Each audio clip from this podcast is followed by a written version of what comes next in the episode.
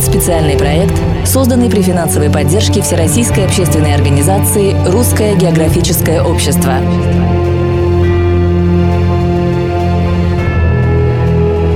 Российские экспедиции.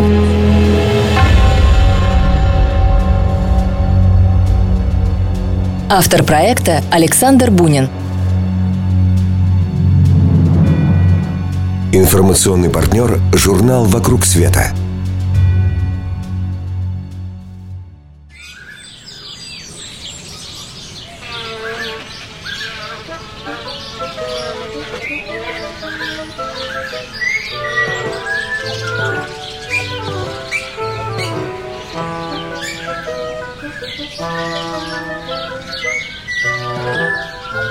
Мухолов-тонконос сидел на ветке и смотрел по сторонам.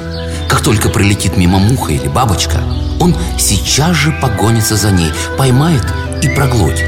Потом опять сидит на ветке и опять ждет, высматривает.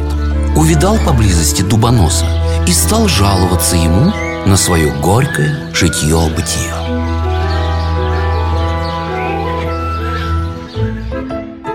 Это отрывок из рассказа «Чей нос лучше» замечательного русского писателя Виталия Бианки.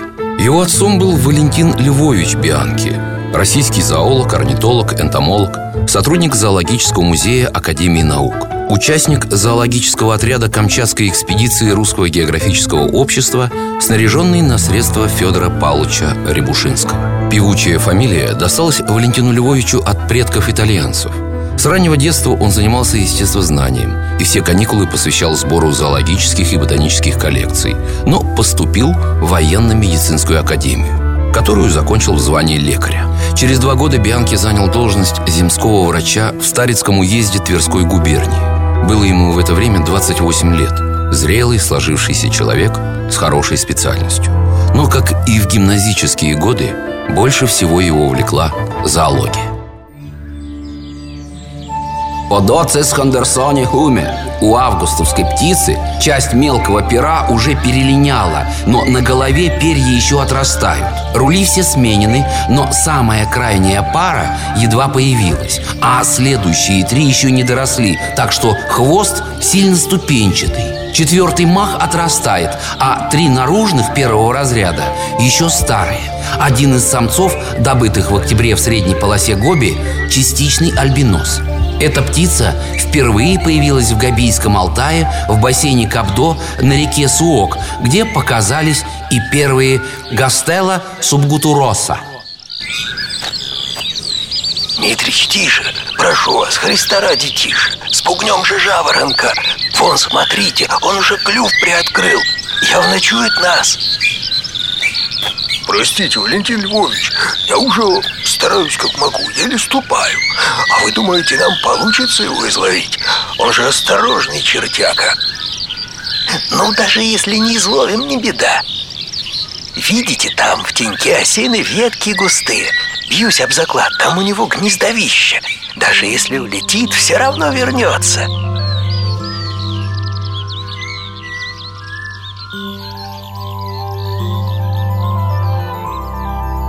Через два года Бианки прощается с докторской карьерой и поступает на должность ученого-хранителя энтомологического отделения Зоологического музея Академии наук.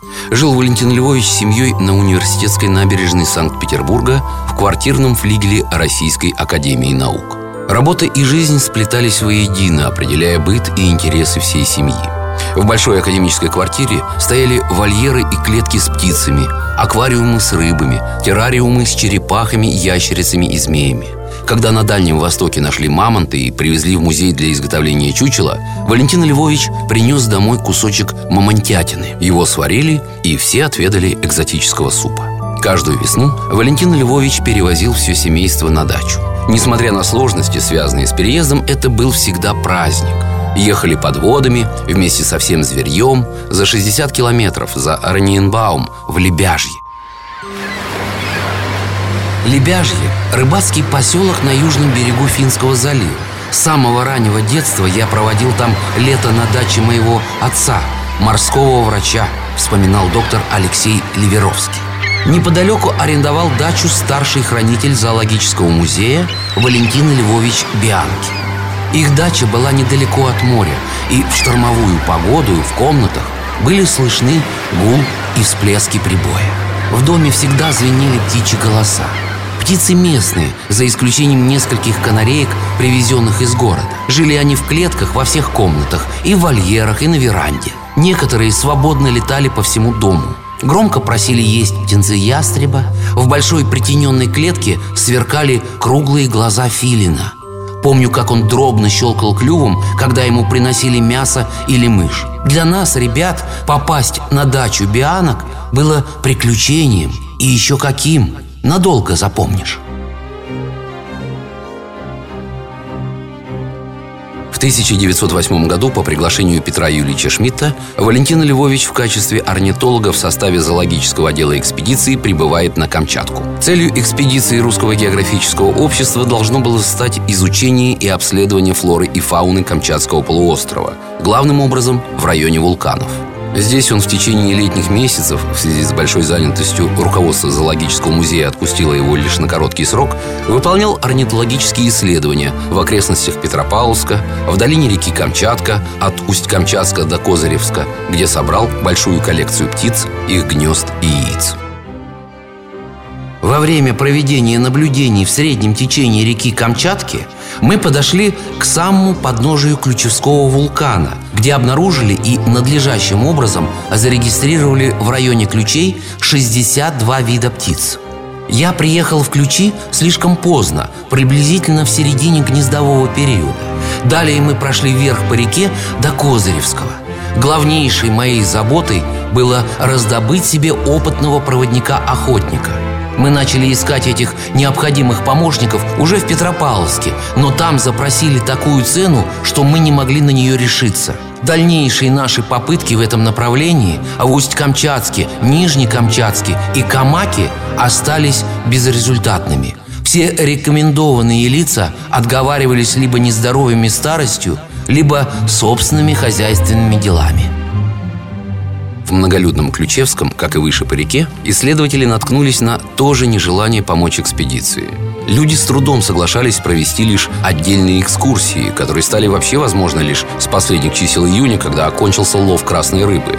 До этого времени местные были больше заняты традиционным для себя промыслом – с наступлением осени и окончанием отпущенного ему срока экспедиционных работ Валентин Львович был вынужден спуститься по реке Усть-Камчатск, откуда через Петропавловск вернулся в Санкт-Петербург.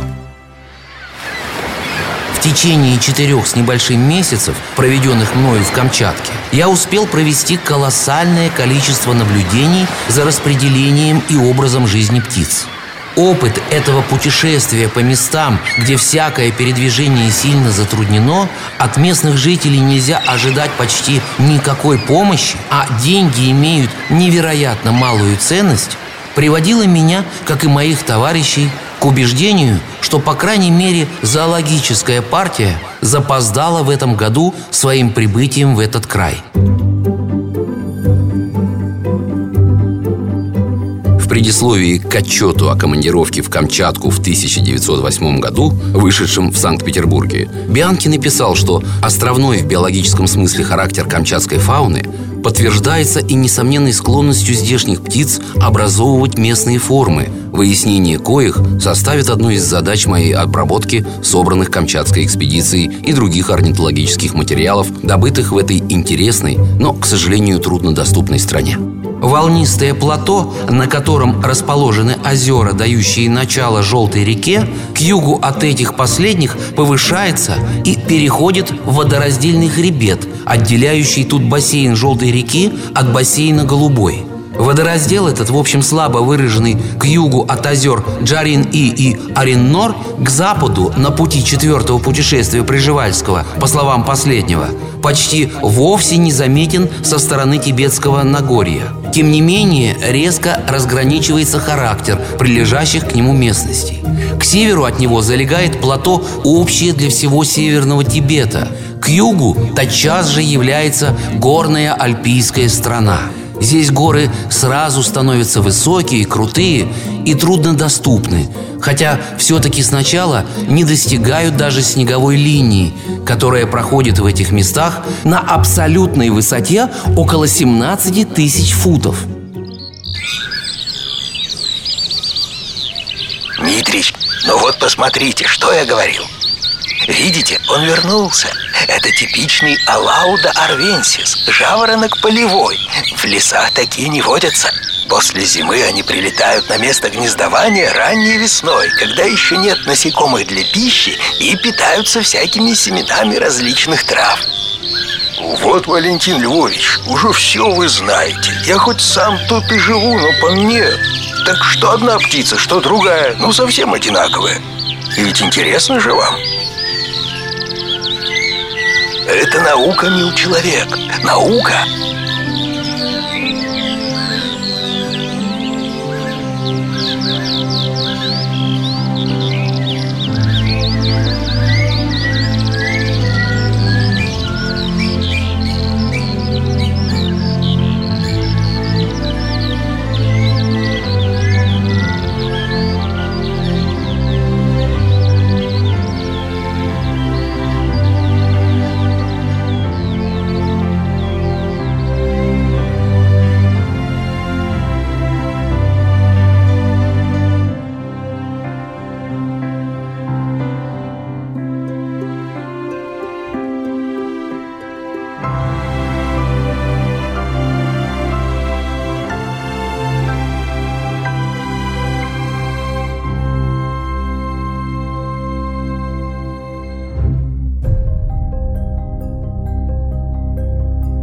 Валентин Львович Бианки был автором целого ряда капитальных научных работ и монографий по систематике различных птиц. Уларов, фазанов, вьюрков, жаворонков, синиц, снегирей, мухоловок и многих других. Большое методическое значение имела и составленная им публикация инструкции для собирания птиц, их яиц и гнезд. Его имя, ничуть не первооткрывателя островов и проливов, было даже увековечено на морской карте мира среди островов восточного архипелага Норденшельда в Карском море.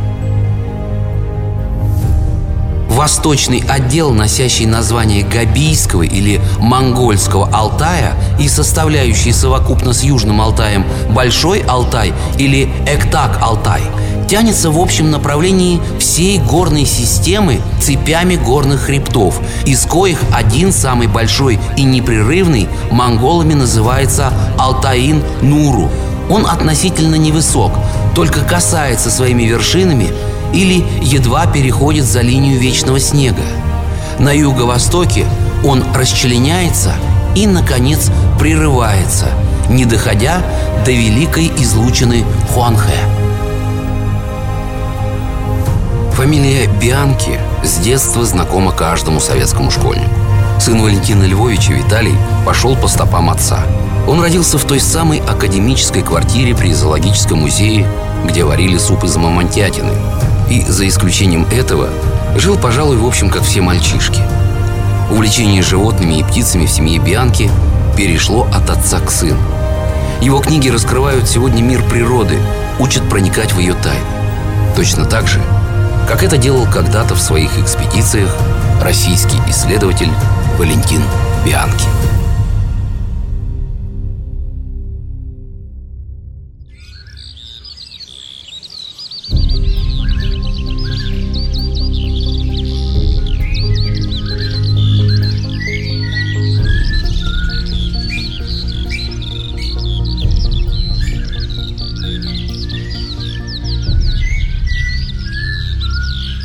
Программе использованы подлинные архивные очерки и труды экспедиций Русского географического общества.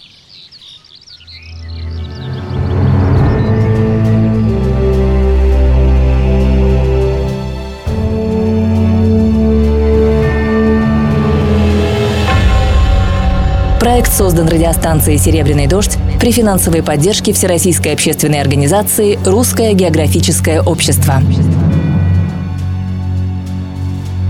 Автор проекта Александр Бунин. Информационный партнер – журнал «Вокруг света».